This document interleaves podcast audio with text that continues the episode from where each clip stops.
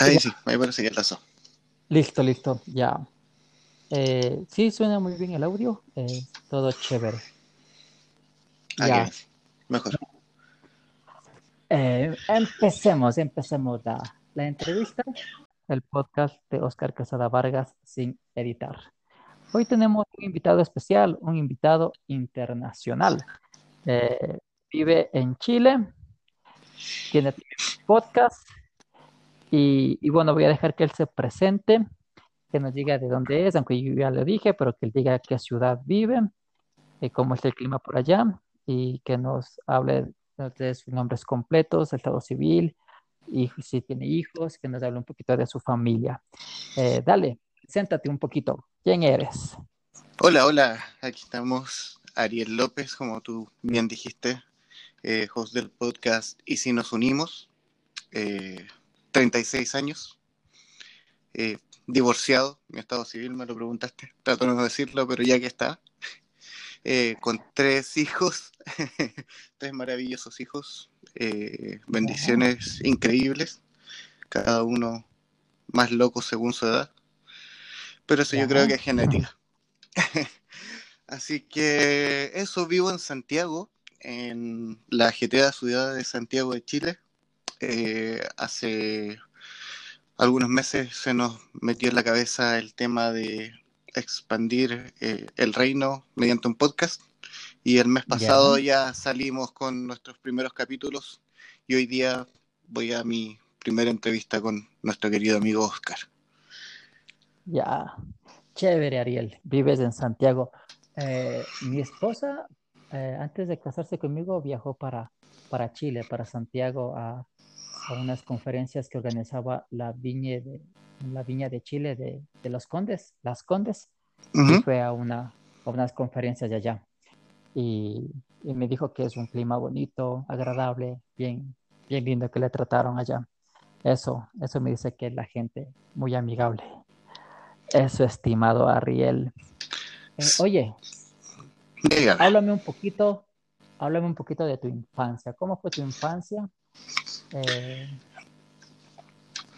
Mi infancia, eh, mi infancia fue relativamente normal eh, para lo que es la realidad chilena. Eh, nací en los 80, estábamos en periodo de salir de una dictadura, de una dictadura militar. Me tocó vivir el plebiscito y el cambio de gobierno entre la dictadura militar después del golpe de Estado y la eh, vuelta de la democracia. Entonces mi infancia fue lo normal que se podría decir en Chile. Había un poco de temor aún en los adultos, entonces nuestras salidas no eran muy grandes.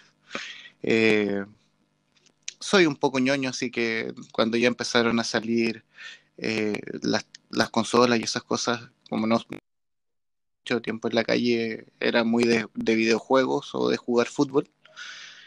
Y, fue una infancia linda, la verdad. eh, crecí con mis abuelos. Eh, mi mamá se dedicó a trabajar, no conocí a mi padre nunca, hasta el día de hoy no lo conozco. Y, y acá en Chile era un poco eh, rutinaria la, la vida. La tecnología era muy distinta a lo que hoy día todos conocen, claramente. Nuestro, nuestras diversiones de niño era, eran cosas un poco más de, de compartir con amigos, de salir. Teníamos, yo recuerdo, un programa de televisión el domingo en la mañana y lo demás era todo para adultos. Así que te podría decir que mi infancia fue tranquila. Eh, como te digo, criado por mis, mis abuelos, muy a la antigua. Y eso con, con hartas costumbres que venían arrastrándose de años atrás, con, como te digo, con la, con la escena histórica que tenía nuestro país. mm, ya. De hecho, naciste en el año 83, en el año que yo también nací, Sí, que también tengo 83. 36 años. Sí, eso, entonces somos contemporáneos. Bueno, y aquí en Ecuador fue diferente toda esa situación. Eso, ¿tienes hermanos? Tengo una hermana que es 10 años menor que yo, ella es psicóloga. Eh, Ya. es- terminó este año y ahora va a empezar, bueno, iba a empezar a dar clases en una universidad, pero con todo este revuelo de, la crisis social que estamos viviendo y ahora sumado con la pandemia de coronavirus, eh, la verdad es que estamos en cuarentena y, bastante complicados. Hoy día se declaró ya zona de catástrofe. Entonces se suspendieron todo tipo de reuniones y cosas así que no sabemos si va a poder partir con sus clases o no, pero ahí está, avanzando. sí, me supongo, hay que darle tiempo al tiempo. Eso, Ariel. Sí, o sea, me gustó como hablaste de tu infancia, una infancia tranquila, donde compartíamos con, con los amigos. Yo también compartía acá con mis amigos, salíamos a, a, jugar, nos quedábamos jugando hasta las 10, 11 de la noche afuera. Y si no era porque nuestra mamá salía y decía nuestros nombres gritando, Oscar, Mauricio, vengan a la casa. Ah, no entrábamos nunca. Claro, acá, era muy similar. La, única diferencia es que nosotros no estábamos hasta muy tarde porque todavía existía el miedo sobre las Fuerzas Armadas. Entonces, como las fuerzas policiales, o bueno, ya los militares no estaban tanto en las calles, pero las fuerzas policiales sí, eh, tendía uno a, entrarse más temprano, a ser más cuidadoso.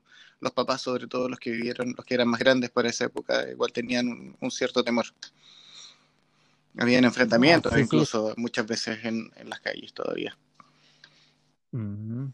Oye, interesante esa situación.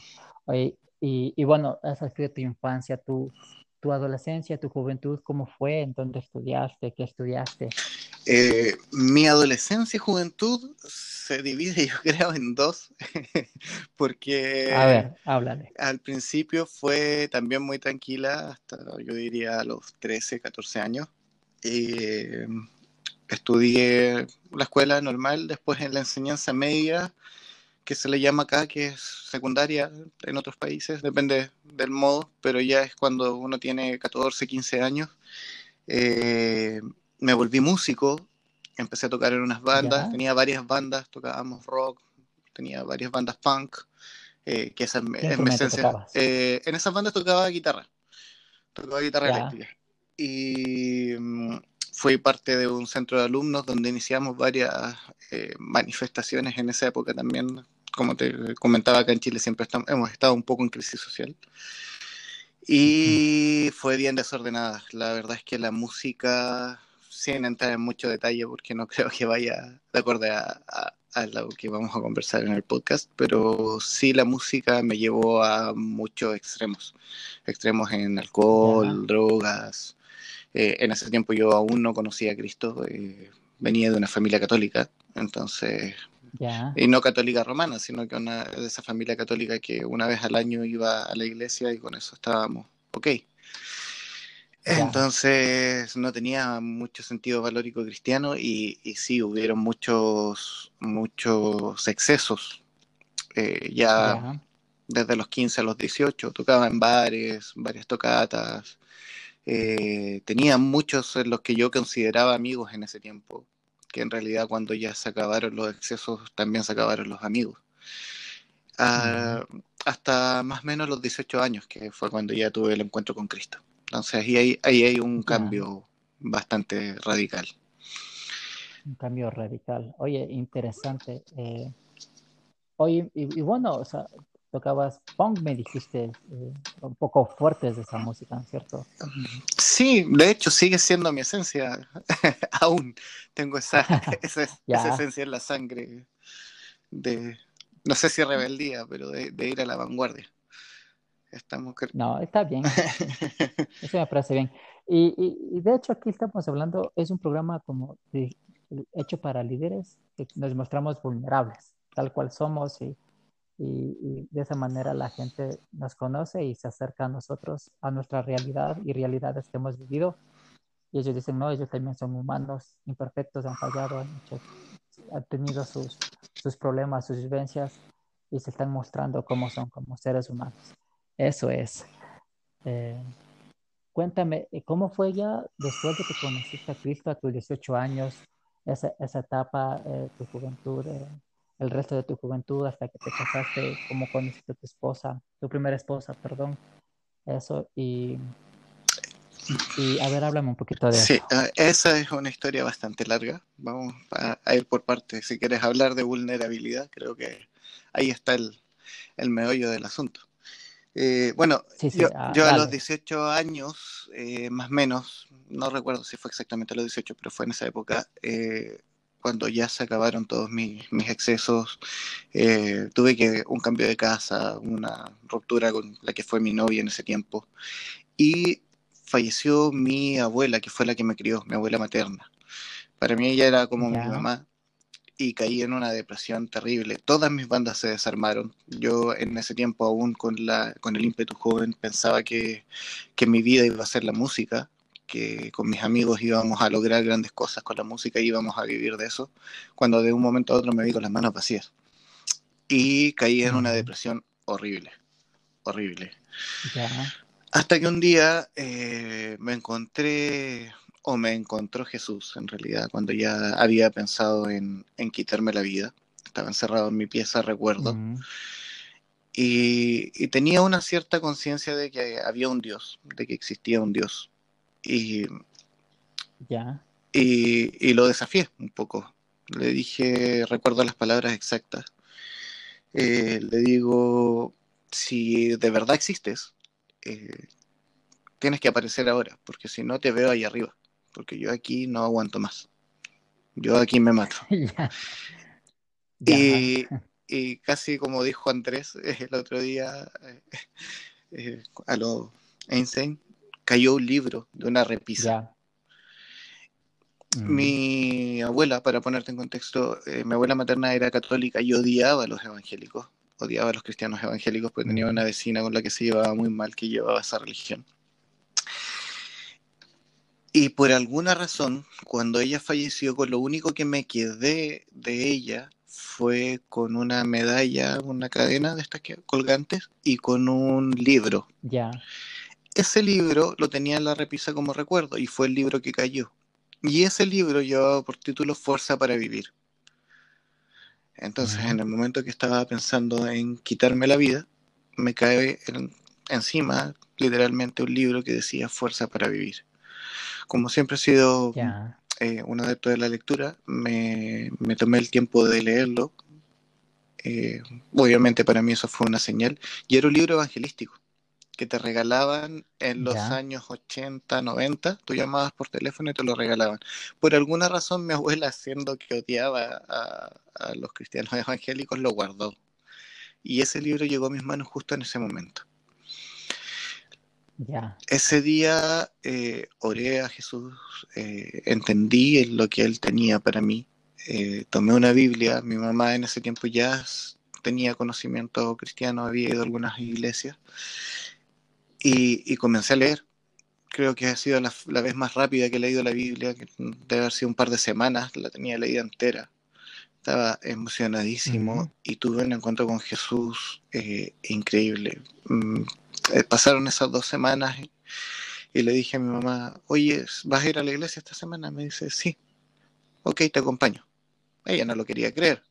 oye, ya, Para ella fue, o ya, sea, había momentos donde los pastores allá la iban a visitar, yo cerraba mi puerta con un póster de Bad Religion y ponía la música lo más fuerte que ya, podía, cosa de que no se me acercaran. para y se vayan Claro, rápido. que se aburrieran con la música y se fueran pronto. Y, Ya, y llegué a su iglesia. Eh, recuerdo que, que fue un encuentro con unos muy buenos músicos, que fue lo primero que me llamó la atención. Los escuché tocar. La segunda vez que fui, eh, el pastor estaba predicando, recuerdo, y empiezan a cantar nuevamente y, y siento la voz audible del Señor, que me dice que, que Él estaba ahí conmigo y que nada de lo que había pasado era en vano. Y recuerdo que en mm, menos, como te digo, en menos de un mes ya estaba literalmente tirado en el suelo, llorando, entendiendo tantas cosas que, que muchos quisieron enseñarme y que no, no las había querido oír. Y las encontré simplemente en un libro, en un encuentro con Jesús. Y mi vida cambió radicalmente. Se acabó la depresión en un tiempo, no digo que fue de un momento a otro porque eso no, no ocurre tan así, pero sí en muy poco tiempo. Eh, empecé a servir en la iglesia eh, de un modo que, que era muy chistoso porque esa iglesia donde íbamos eh, no tenía templo. Arrendábamos o, rentábamos una, una, sede social. Entonces los sábados la rentaban para fiestas y los domingos nos la rentaban a nosotros para hacer los cultos. Entonces nos tocaba limpiar lo que no habían limpiado de la fiesta eh, temprano en la mañana, tipo 10 de la mañana, cuando se iba el último enfiestado. Eh, nos tocaba limpiar, trapear el suelo, echar muchas veces cloro porque estaba incluso con vómito y tratar de dejar lo más limpio posible para armar literalmente todo, todo, literalmente todo. El domingo empezaba a las 10 de la mañana limpiando para a las 3 de la tarde eh, cargar los cajones con los instrumentos, las sillas. Eh, y a las 12 de la noche recién terminábamos de descargar y guardar las cosas. Entonces fue una época de mucho servicio, de mucho encuentro con el Señor, de compartir con, personas que estaban entregadas a Dios. y me enamoré del Evangelio cambió mi forma de vivir. Fue un fumador empedernido, llegué a fumar hasta dos cajetillas de cigarros diarias en un momento crucial cuando el Señor me hizo un llamado a, empezar a tocar para Él, a, entrar al grupo de alabanza y a, liderar jóvenes. Eh, dejé los vicios de un momento a otro, eso sí puedo decirlo, fue de un momento a otro. Y, mi vida se transformó comencé a estudiar. En ese tiempo no teníamos internet, no teníamos prédicas por YouTube. Si querías escuchar una prédica tenías que saber ir a una iglesia. Entonces dediqué mi vida a eso. Y empecé a dedicar mi vida a eso. Eso fue un poco mi juventud. Creo que estoy hablando mucho, ¿no? de leyes, a poco tiempo, ¿a, a qué edad fuiste ya líder de, los jóvenes y eh, la alabanza yo diría que a los 19, 20 años y líder de jóvenes fui más o menos como desde esa edad hasta los 22, 20, no miento, hasta los 23 más o menos. 23, casi 24. Hasta los... Sí. Ya. Cuéntame tu experiencia ahí como líder de jóvenes. ¿Qué tal te fue? Hermosa. ¿Qué, qué aprendiste? Hermosa a, ver, háblale, háblale. Fue una experiencia muy especial porque me tocaba eh, una iglesia que tenía muchos jóvenes para ser una iglesia de esa época, donde lo más rockero que podías tocar o lo más eh, controversial que podías tocar era Marco Quinn. Eh, entonces era complejo encontrar iglesias con muchos jóvenes y esta iglesia en particular sí tenía muchos. Estaba en una en una población bastante vulnerable en términos eh, sociales y económicos. Era una, una población de bajos recursos. Entonces había muchos jóvenes que tenían mucha necesidad más allá de la necesidad económica como tal, porque cada uno vivía su propia realidad, tenía una, una necesidad de, de, amor, diría yo. Creo que ahí fue donde entendí muchas cosas. y, y, también me llevó a entender que lo que había vivido antes mm, justamente no era en vano, porque sabía lo que era tener esa carencia de amor. Entonces me tocó, bueno, siempre es un, es un escalón a escalón. Primero fui ayudante de líder de jóvenes para después ser líder de jóvenes y me tocó trabajar años con, con, varios chicos que, no sé, tenía uno de mis mejores amigos hasta el día de hoy, eh, tenía 15 años y ya eh, iba a ser papá. Tenía chicos que estaban aún sumidos en las drogas, eh, chicos sumidos en el alcohol, chicos eh, que, tenían rencores horribles con sus papás y que se refugiaban en ti. O sea, eh, para mí eso era, el poder entregar en ese sentido era eh, impagable. Era impagable. O sea, los chicos sabían que si necesitaban algo en ese tiempo, no había muchos celulares, recién estaban saliendo. Y te llamaban, te llamaban a la una o dos de la mañana y, yo me levantaba a verlos.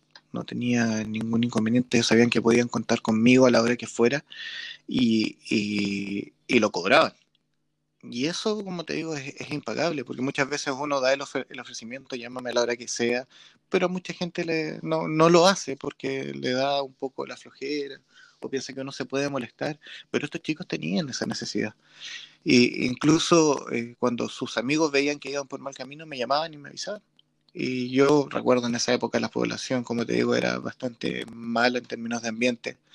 Tenía una, una mascota que era mi perrita Pitbull, eh, pequeñita, y tomaba la- a la perra, la sacaba a pasear y iba a buscarlo. Yo sabía que, que el Señor me cuidaba y, y- y que podía conversar con ellos y, y logramos tener, si no me equivoco, el número más grande fueron 120 jóvenes de una iglesia pequeñita. Oye, qué bueno. Entonces fue, fue una experiencia hermosa porque no uno al, al entregar, al, al, al ver la realidad de cada una de esas personas, eh, también aprende de ellos.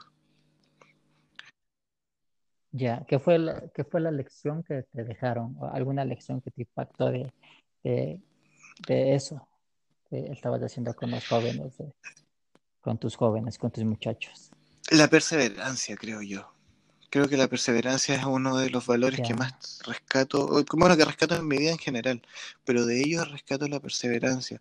Si bien muchos hoy día ya no siguen el Evangelio, tengo contacto con muy pocos, después viene una historia bien compleja en ese, en ese, eh, en ese ministerio, pero yo los veía pese a su realidad, pese a, a- a que el mundo que los rodeaba les tiraba más fuerte, estaban ahí y seguían ahí. Y se tenían una cierta ujú, lealtad no solo con, con ellos mismos, sino que también con uno como líder y con la iglesia y se, y se sentían aferrados a Jesús.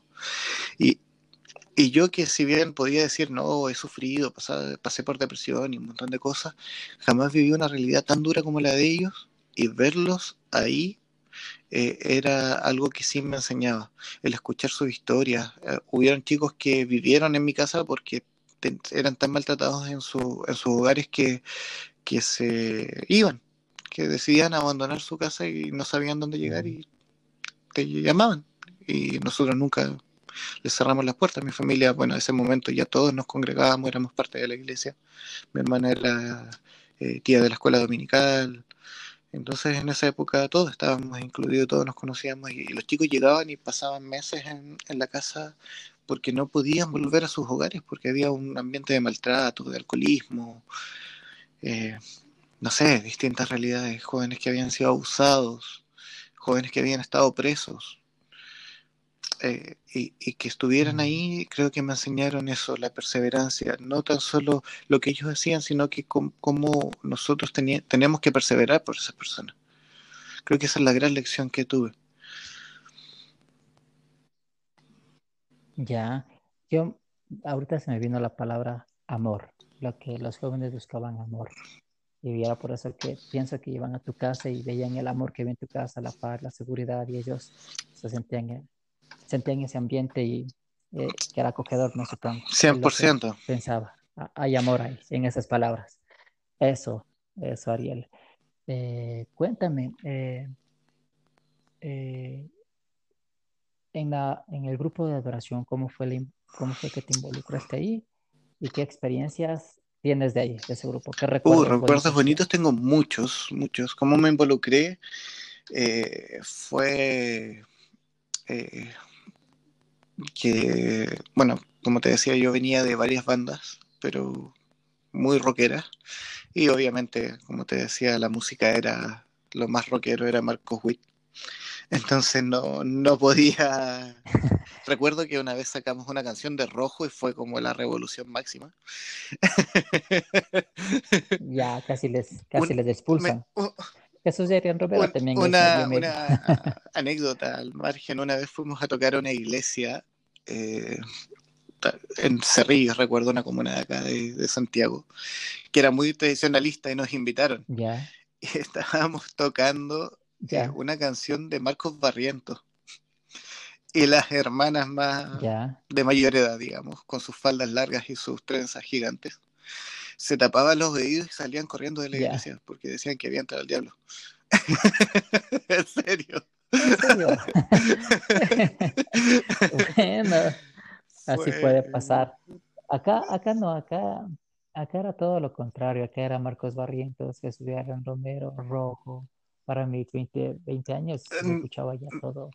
todo ese tipo de... Sí, de no, yo recuerdo que, que en ese tiempo, bueno, lo, lo más rockero que había era Rescate, pero ya de ahí no pasaba mucho. Ya, Bueno, y te, volviendo al tema, Mm. eh, el grupo de alabanza, eh, ya, llegué a la iglesia, como te decía, me llamaron la atención mucho los músicos, los chicos hasta el día de hoy son muy buenos músicos. Eh, Juan, que recuerdo que tocaba la guitarra, nació con un talento único.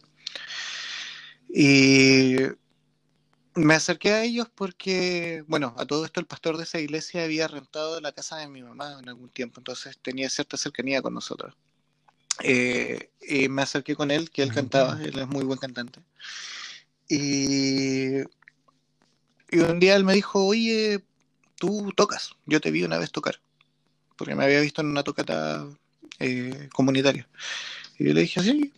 Y me dijo, bueno, ahora que ya estás convertido, un día el Señor te va a llamar a tocar. Y yo, como estaba en, en, en plena éxtasis todavía del primer amor, como le llaman, que es cuando recién te conviertes. Y le dije, vamos, cuando, cuando usted diga. De eso pasaron un par de meses y, y llegó a la iglesia, recuerdo, con una guitarra electroacústica. Y me dice, yo sé que tocas eléctrica, pero supongo que también Ujú. tocas acústica. Le dije, sí. Me dijo, ya el sábado te espero ensayar. Y comencé a, a ensayar con bien. ellos. La verdad es que soy de muy mala memoria para tocar, así que fue un largo proceso. Hartos, hartos regaños, hartos retos. Y, y comencé tocando ahí, eh, de a poquito, aprendiéndome las canciones, hasta que un día el chico que estaba en el bajo eh, tuvo un problema y se alejó y tuve que pasar al bajo. A, a aprender, Mm, el, bueno, el paso de un guitarrista a un bajista no es tan largo, pero aún así es un aprendizaje. Y ahí en eso estuve casi un año y medio tocando bajo eh, entregado, entregado a, hacer lo que, lo que fuera necesario.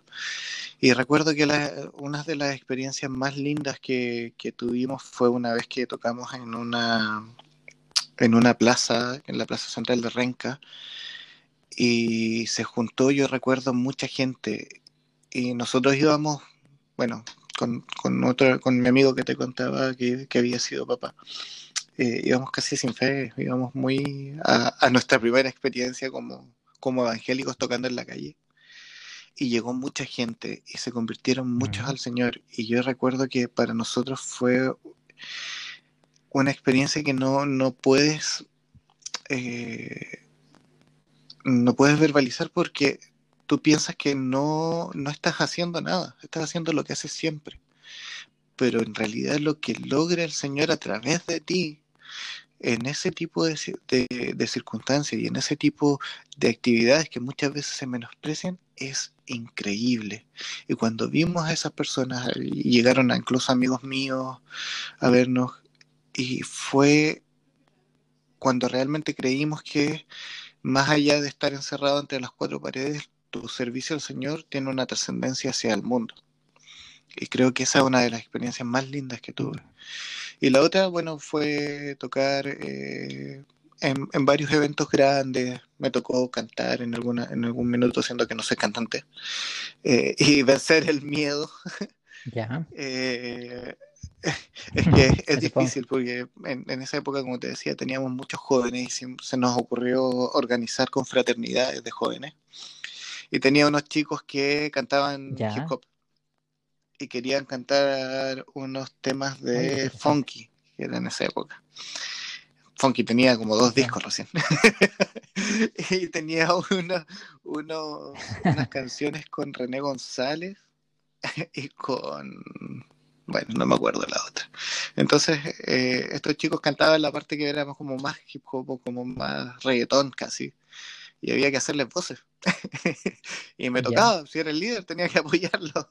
Entonces, vencer el miedo, tomar el micrófono Vamos, y cantar delante de, no sé, 300, 400 personas cuando en algún momento tú fuiste el chico rebelde y en tu mismo barrio y ahora estabas dentro de una iglesia cantando reggaetón, de punk al reggaetón, era un cambio bastante drástico. sí, un Así cambio. que tocaba, era lo que había. Y yo hasta el día de hoy tengo las fotos.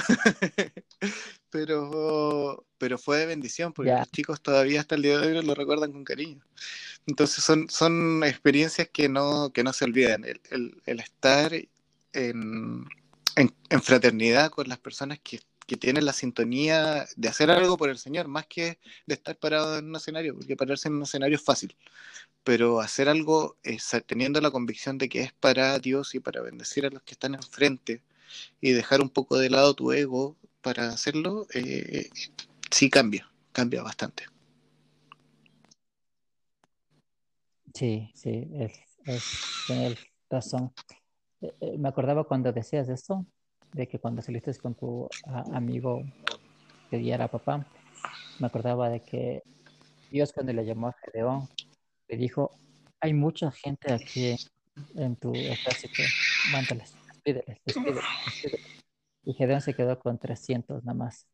Y pensaba solo en eso, me vino esa imagen de, Gedeón con sus 300 y, vencer a, a un ejército de, de, más de 30 mil personas. Entonces, eh, te veía a ti como, como el Gedeón con tu, con tu mano derecha y haciendo las cosas para Dios. Eso mm. pensaba, pensaba, me imaginaba. Tuve la suerte de, estar con, con, músicos que llevaban muchos años haciendo puntos de predicación. Entonces ellos tenían mucha experiencia en la calle y como ya teníamos equipos, luces y todo, eh, había, bueno, había un respaldo claro de ellos. Eh, yo te cuento mi, mi, punto de vista claramente, pero había un respaldo claro de ellos y ellos tenían una, una experiencia. Hoy día, por ejemplo, el, líder de alabanza de ese, de ese grupo está de sonidista para una banda que ya tiene varios discos y tocan en conciertos bastante grandes. Les ha ido bastante bien, la verdad. Eh, a los chicos les ha ido bastante bien. Bueno, la iglesia donde yo, donde yo nací en el Evangelio ya, ya no existe. Se disolvió hace bastantes años. Entonces ellos están en cada uno en sus propias congregaciones y el baterista está en una banda de reggae y los otros, bueno, están todos repartidos por ahí, pasó mucha gente. Ah, ya, ya. Eh, chévere, chévere. Eh, cuéntame, ¿cómo, ¿cómo nació la idea del podcast? ¿Con, con quién nació la idea del podcast? Eh, yo escuché mm, los capítulos que tienen, me parecieron muy bonitos. Pero eh, cuéntame cómo, cómo surgió esa idea, de quién partió la idea. Tiene una historia bien larga. Eh, la verdad es que el año 2018, más o menos, eh, nos hicimos de un grupo de varios amigos después de un, de un encuentro de jóvenes, de un retiro de jóvenes de la iglesia donde me congregaba. Y bueno, yo a ese retiro de hecho no fui. pero mi novia de ese, de ese momento sí fue. Ya. Y conoció a varios chicos. Y me decías. Sí, conoció a varios grupos y me, me incluyeron en un, en un, grupo de WhatsApp. Ya. Y. Ya. Pude hacerme amigo de ellos también dentro de eso empezamos a, compartir cosas del Señor, obviamente era un grupo cristiano. Nos pusimos metas de, tratar de crecer en el, en el Señor, todos juntos. Eh, tomé un poco la batuta, como se llama acá en Chile, de, de, ello, como en algún momento me tocó dar clases de discipulado, tenía un poquito más de experiencia de cuando fui líder de jóvenes. Y, empezamos a compartir versículos, reflexiones, y un día eh, nació la idea de generar videos para YouTube. Hagamos videos, eh, expliquemos cosas básicas eh, que tienen que ver con, con, el Evangelio, porque muchas veces nosotros como cristianos asumimos que todos tienen que saber y en realidad hay gente que se está convirtiendo y que las cosas más básicas todavía no las sabe y lo damos por sentadas. Entonces quisimos apoyar un poco esa idea. Nos tratamos de organizar durante meses tratamos de coordinar los tiempos, tratamos de hacer un montón de cosas. Nunca resultó. La verdad es que nunca nos pudimos poner de acuerdo y nos mm. quedamos con la idea. No, nunca pudimos. No, la verdad es que no, no, resultó, pero nos quedamos con la idea y, y, y le seguíamos dando vueltas, pero teníamos la idea. Ya. Eh, luego del año 2019, eh, mitad de año, eh, sentí este llamado de nuevo del Señor de generar contenido con Elías, que es uno de los que participa en el, en el podcast. Yo trabajo como administrador de sistemas del, del call center, de un call center. Entonces tenía recursos como para grabar llamadas telefónicas. Y nosotros acostumbrábamos tener unas largas conversaciones arreglando el mundo por teléfono. de esas conversaciones de amigos donde te arreglas el mundo. Entonces dijimos, empecemos a grabarla y hacemos un podcast. Pero tampoco resultó porque dejamos de hablar, dejamos de tener esas conversaciones largas por alguna razón, oh. cuando son un poco más forzados, cuando no, son naturales, no resultan. Entonces tampoco resultó. Y seguimos con la idea todavía, la idea todavía estaba. Eh, y bueno, terminé la universidad este año de la carrera de informática y, y ya sentí el llamado fuerte del Señor y en eso vino la crisis social que, bueno, no sé si, si estás en contexto, pero acá en Chile el 18 de octubre hubo un estallido social donde eh, salió toda la gente a la calle, eh, estuvimos casi un mes en paro casi nacional, el transporte se cortó, eh, las estaciones de metro fueron incendiadas, había batallas campales en la plaza central de, de acá de Santiago donde se reúnen las las masas para las celebraciones. ahora se concentraron las protestas los enfrentamientos entre la policía y los, y los manifestantes. Eh, eran muy crudos. Hasta la fecha creo ya van como 300 personas que han perdido los ojos. Eh, ha muerto gente. Y bueno, fue una crisis muy grande donde empezamos a ver a nuestros amigos de la iglesia, yo vivo en una iglesia bastante grande, eh, peleando entre ellos discutiendo entre ellos a niveles eh, mm. casi odiándose. Y no lo podía creer. De verdad que yo no lo podía creer y, no, no, podía entender cómo una, una situación social o política podía derrumbar lo que en algún momento unió a la sangre de Cristo. Unió la sangre de Cristo. Sí, sí, yo estaba por enterado acá, las noticias se veía internacionales y y, hubo levantamientos en algunos países, aquí en Ecuador también hubo levantamiento en octubre, en Bolivia, en Colombia. de hecho, el, levantamiento que hubo en Ecuador fue el que me hizo conocer a Dani. Eh, bueno, vino la, crisis social y yo dije, ya aquí el Señor me está llamando, eh, necesitamos hacer algo. Eh, se lo comenté a Elías, Elías seguía también con la idea. Y un día conversando por Instagram, no recuerdo exactamente qué fue, pero comenzamos con Dani, que no nos conocíamos para nada, con Dani, que es la más pequeñita del grupo que hacemos el podcast, a conversar de cómo en Ecuador había eh, sido crucial el, levantamiento que habían tenido por, el por parte de, las etnias eh, eh, indígenas. Y cómo allá se respetaba cuando aparecían los indígenas y acá en Chile a los mapuches los, van muy en, guerra con, con ellos. Los, los tienen casi por terroristas. Entonces eh, comenzamos a, empezamos a conversar de eso. Y llevábamos un buen rato conversando y de repente Dani me manda un audio.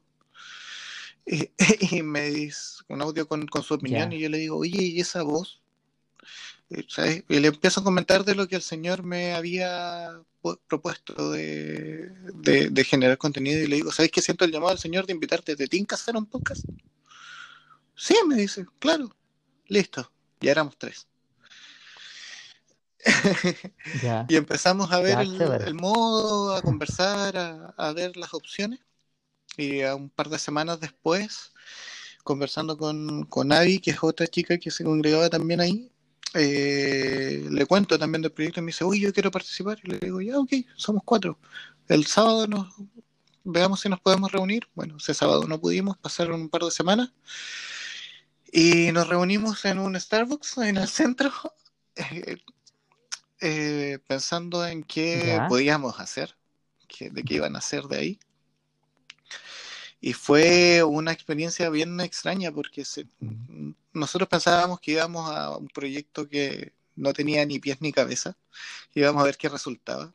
Y, y sí, el Señor estuvo ahí.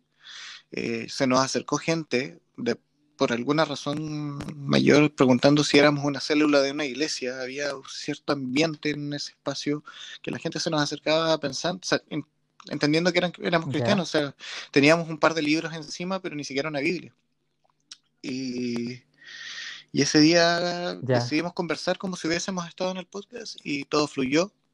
Así que nos pusimos a buscar un estudio porque no teníamos ningún equipo y no tenemos ningún equipo todavía. Y decidimos buscar un estudio que el Señor puso en el camino. Eh, bueno, Leo, Leo Lozano de Cosas Comunes, un día conversando, me animó también con el tema del podcast. Y Quique Brenes también nos, nos animaron bastante. Son unos grandes amigos. Y, y, encontramos un estudio y empezamos a grabar. Así. De un día para otro le pedí. Dígame. Ya. Oye, oye interesante, eh, bonito. Yo empecé mi podcast del año anterior. Eh, y fue porque yo solo empecé a seguirle a, a podcast cristianos en, en Instagram. Desde que empecé a seguir, ellos me empezaron a seguir. Me enviaron un mensaje diciéndome si tengo un podcast. Yo les dije que, sí, y no tenía nada. Y en ese momento me puse a crear un podcast. Así, me puse a crear un podcast. Y ahí hice un, un pequeño podcast de ocho minutos, algún comentario de algún tema.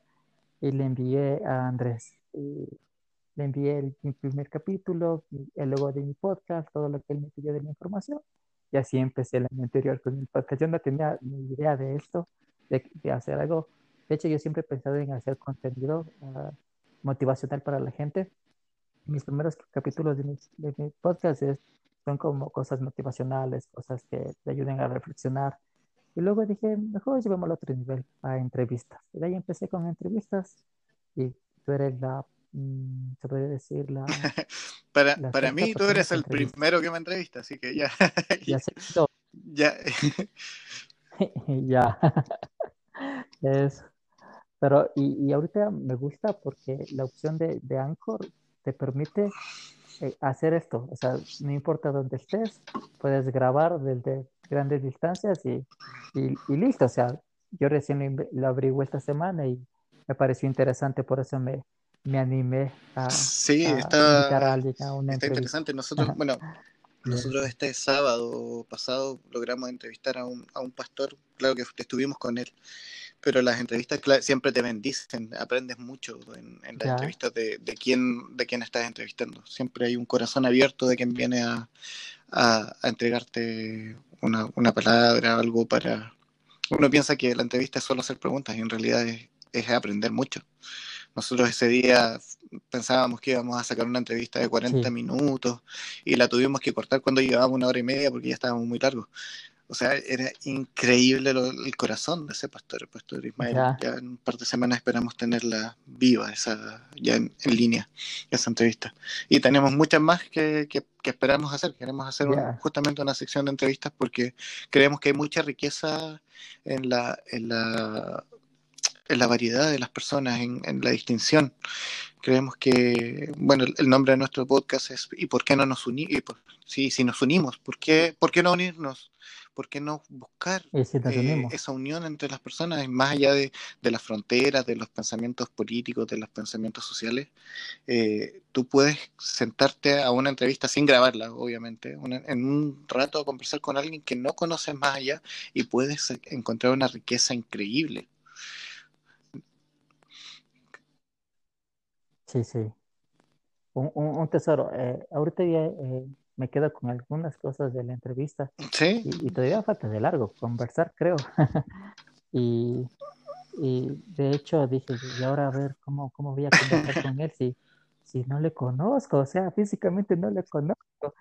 Y cómo podría salir la conversación, pero me gustó porque está fluyendo. Y, y es interesante lo que tú dices. eh, esto del podcast te rompe fronteras y no hay fronteras. O sea, ahorita es mira, yo te, puedo al lado mío conversando eh, conmigo. respecto a eso, lo comentaba con, con Andrés Marín el otro día.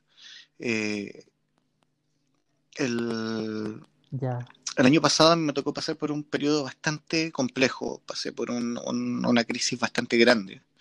Eh, y mi gran, fue una crisis de estas que estás solo, que uno no tiende a llamar que está en el desierto, donde me tocó estar realmente bastante solo y no tenía a nadie alrededor. y en ese tiempo conocí mucho el formato podcast. Eh, comencé, recuerdo, con, uno o dos podcasts de Isaiah, eh, con Leo, eh, con Esteban Grassman. Y de pronto me di cuenta que mi lista de Spotify, bueno, hoy día tiene casi 50 podcasts, pero en ese momento llegó a 12, 13, 14, empezó a crecer y pasaba horas. Eh, bueno, yo entreno, trato de entrenar varias veces al, día, trato de hacer deporte, entonces ocupo ese tiempo para escuchar podcast. Y cuando le, Quique me invita a este grupo donde nos conocimos, al grupo de podcasters cristianos, eh, conversar con ellos era como que los hubiera conocido toda la vida. y, eran los primeros días que estaba hablando con ellos, pero en realidad los conocía, conocía sus gustos, sus mañas. No sé, lo, recuerdo que uno, el primero, el segundo día, eh, hizo una broma respecto a, un artista que es Fito Páez y sabía que etiquetando a Julio, a Julio Navarro, él, iba a decir sí, eh, porque sabía que le gustaba mucho y él no tenía idea que era yo. Entonces uno genera esa cercanía, uno siente tan cerca a la persona que está detrás del micrófono cuando uno está de esa forma tan solo o de repente cuando tienes un problema y ese podcast tiene, tiene justamente la palabra que necesitas escuchar. Sí, es, es otra forma de hacer iglesia, es otra forma de, de aprender, es otra forma de, acercarse Sí, nuestro lema del podcast en redes sociales es hagamos comunidad. O sea, no, queremos llamarlo iglesia todavía porque estamos apelando a una unidad más grande incluso de la iglesia. Estamos tratando de abarcar gente eh, fuera de la iglesia, de unir los pensamientos de una manera no tan eclesiástica, sino más eh, abierta no, no perdiendo los principios claramente lo que las enseñanzas de Cristo, pero sí de una manera más abierta para poder eh, conversar con gente que no tiene el mismo pensamiento que tú. Sí, comunidad es la palabra clave que dijiste, eh, porque en comunidad uno se muestra como es, uno, se muestra con sus debilidades, con sus fortalezas, eh, siendo vulnerable. y y recibe apoyo y también da apoyo y, se conecta, crea códigos y, y, hay una sí, o sea, mira, te, puedo, siguiendo con las experiencias del podcast, vamos, vas a subir esto y todo el mundo va a querer hacer podcast. pero, pero por ejemplo, lo que te decía de Quique, fue, eh, para nosotros fue impresionante lo que él hizo en la calidad de servicio, eh, porque nosotros llegamos eh,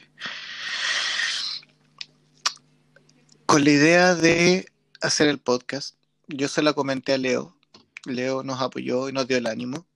Y un día eh, etiqueto, eh, bueno, dentro de mi Instagram personal tengo una historia destacada que se llama Lo oí por ahí que donde subo frases eh, que me llaman la atención o que marcan en algún momento algo importante o que, o que me enseñan algo, ya sea que venga de un podcast, de una predicación en una iglesia, de un programa de radio, la televisión, lo que sea, si hay una, una frase que tenga que ver con, con, el estilo de vida, la subo ahí. Y salió una frase de, un, de uno de los podcasts de Quique Brenes, entonces lo etiqueto. Y él me responde y empezamos a conversar. Y yo le digo, no, tenemos la idea de hacer un podcast, pero recién estamos partiendo, no tenemos ni siquiera cómo grabar. Y él me dice, bueno, pero yo soy diseñador gráfico, así es que eh, en cuanto lo tengas, mándame la idea y yo te regalo todas las gráficas. Y yo le digo, pero feliz, o sea, te, cobro la palabra, o sea, nosotros no teníamos nada, realmente no teníamos más que la idea y le comento a los chicos, eso también nos dio un gran impulso, empezamos a buscar ya con más ahínco el, tema del estudio y, le mandamos la idea del podcast a Quique y en una semana nos tuvo la gráfica y es la gráfica que hoy día está en el podcast. Él es el, el, gran genio detrás de la, de la carátula de nuestro podcast. Entonces, cuando tú dices hay una hermandad, hay una hermandad que ni siquiera requiere conocerte. Están los chicos que, que están aquí en esta comunidad, por lo menos, eh, tienen un corazón único. Sí, sí, es cierto. O sea, es, es que nosotros como seres humanos hemos creado las fronteras y hemos creado esa separación de para irte a tienes que tener la visa, el permiso, la salida. lo hemos hecho. Pero pensando en los animales, ellos no han creado fronteras y ellos caminan libremente por todo, por todo el continente. Y esto del podcast y el internet ha roto fronteras y nos permite conectarnos con la gente. Y, y bueno, ahorita este podcast me, permite conectarme contigo y con otras personas más y, y, sin fronteras. Entonces, y, y, chévere, o sea, esa hermandad de yo, yo te apoyo, yo, yo hago esto por ti. Y de hecho, yo, mi, mi podcast empecé así, o sea, yo mismo diseñé, o sea, utilicé un programa de diseño así, esos chichipatos, chimbitos, chimbitos, hice mi diseño, le puse ahí a cambiar el diseño unas tres veces, pero ahí está. Es que eh, es increíble cómo, cómo, todos te animan a crecer. Creo que esa es una de las otras cosas. Bueno, no sé si será en el formato podcast. Podría decir que sí, porque también escucho algunos podcasts que no son eh, cristianos.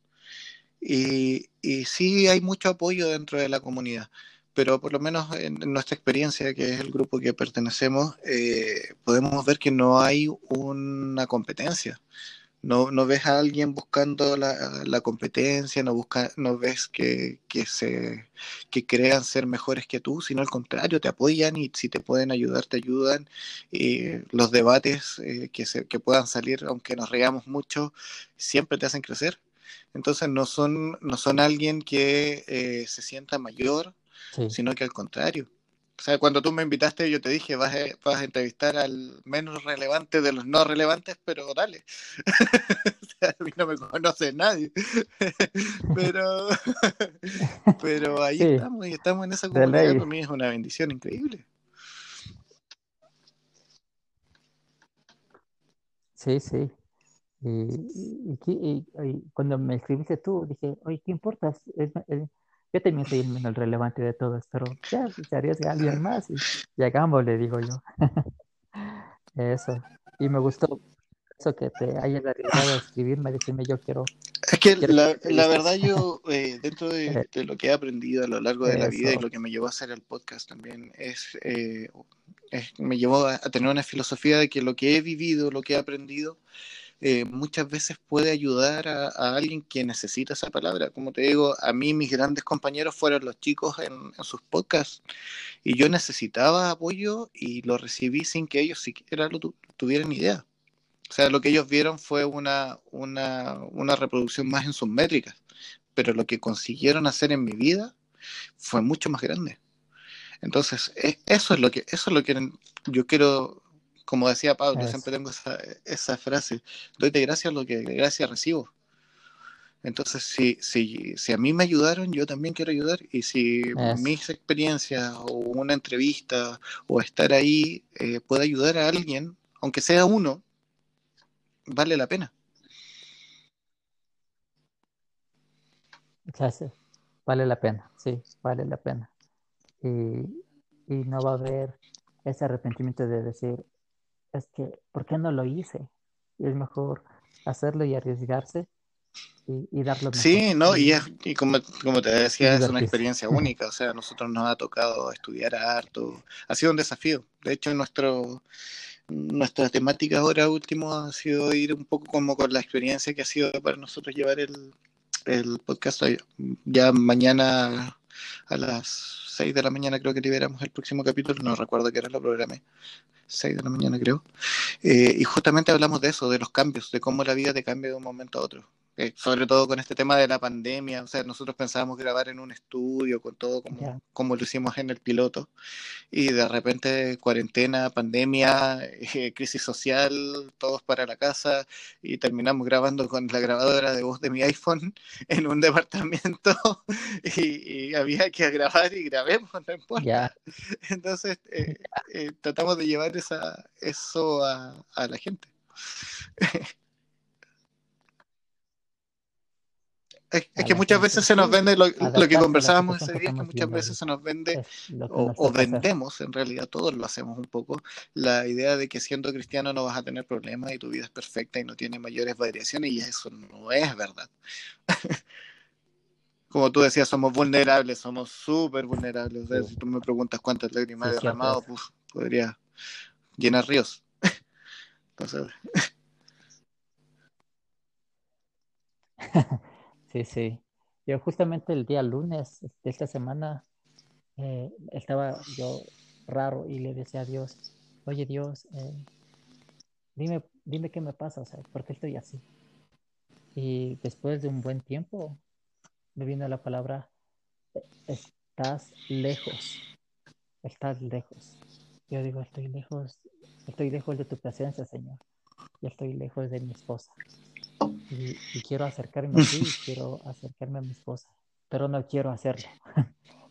y, pero yo sé que tengo que hacerlo, pero ahorita no quiero hacerlo porque estoy con esto y le empecé a decir al Señor lo que me pasaba, me pasa esto, estoy como enojado, estoy irritado por la situación que estamos viviendo y, siento que, que, tú estás fallándome y cosas así. Entonces, al decirle estas cosas a Dios, hizo que yo me acerque nuevamente a Dios. Y yo sé que Él nunca se va a alejar de mí. Entonces, esto fue lo que me pasó el día lunes. Eh, eh, no sé por qué te contesto así, pero creo que salió. pero es, algo, o sea, como ah, de la vulnerabilidad. Hay cosas que pasan, que vivimos como cristianos, eh, no es que somos invulnerables, no es que no lloramos, no es que no sufrimos, también pasamos esas situaciones medias locas en nuestra vida. La única respuesta es aprender a conocer nuestros sentimientos y, y, y decirlo, decirlo es que claramente nuestra experiencia y nuestros valores, por llamarlo de alguna forma, eh, siempre van a servir para evitarle quizás el dolor a otro. cada uno vive sus propios procesos, algunos, aunque uno les pueda dar un consejo o les pueda contar lo que uno vivió, eh, siempre lo van a querer vivir por ellos mismos. Pero, pero en alguna ocasión sí te puede evitar un tropiezo, sí te puede evitar una lágrima.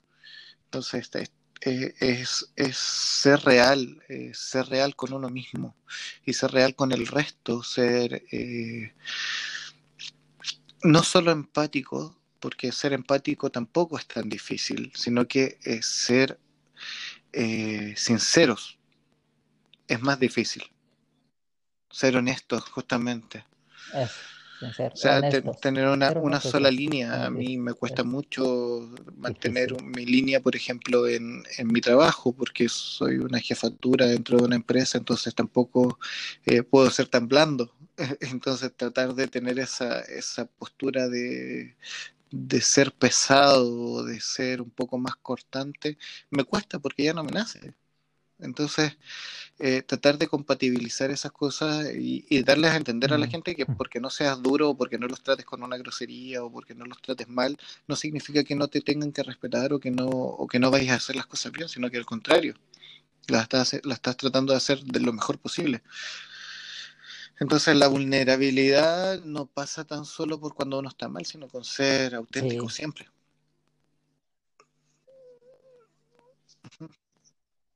Eso, ser auténtico. Eso es ser vulnerable, ser auténtico, ser uno mismo. Y eso, eso, estimado Ariel. Me gustó conversar contigo. Eh, me gustó el aprendizaje que adquirí ahorita. Eh, me quedo, me quedo más con, lo que, que lo somos, lo somos. Te agradezco, de verdad te agradezco. Mi primera entrevista, un poco nervioso quizás. Eh, este tema del podcast me, me ha sacado un poco Debo admitir que si tú me preguntabas hace unos meses, yo odiaba mi voz grabada por un micrófono. No me gustaba. Hoy día ya tengo que aprender a aceptarla. Es parte del podcast. es parte ahora de una entrevista aparte. Así que te agradezco, de verdad. Eh, es una bendición poder estar aquí y poder entregar a través de no solo el canal que, que el Señor me había dado como proyecto, sino que ahora ya más allá. estoy un poquito más allá. Y eso ya es una gran bendición.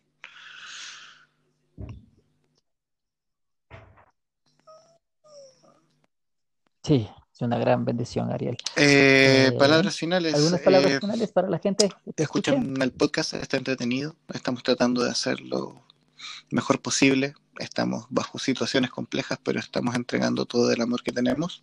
El podcast se llama ¿Y si nos unimos? Lo pueden buscar en Spotify, en Anchor o en Apple Podcast. Tenemos redes sociales y si nos unimos en Instagram o en Facebook, en Instagram está separado por puntos. Y saludos a los chicos, a mis compañeros, a Avi, a Dani, a Elías, que están prontos a juntar, estamos prontos a juntarnos a ver qué hacemos. Y eso, un abrazo a todos. Como decimos en el podcast cuando nos despedimos, se hace con amor. Toda esta entrega de, de nuestras palabras son nada más que por amor. Así que eso, bro. Ah, amén, Ariel. Listo, síganle Ariel. Les invito a que sigan en su podcast. Y también síganme a mí. Me encuentran como arroba Oscar Quesada Vargas 18 en todas las redes sociales. En Twitter estoy como Oscar Quesada B. Y mi podcast es el podcast de Oscar Quesada Vargas sin editar. Me encuentran en Instagram. Y bueno, hasta, hasta la próxima. Y Aria, quería decirte que si Ahí estamos. necesitan Estamos a- a- entrevistar a armando otra eso. Así persona, que vamos yo con me eso. Un abrazo, bro. Adiós. listo, Ariel. Chau, chau. Un abrazo. Bendiciones. Chau, chau.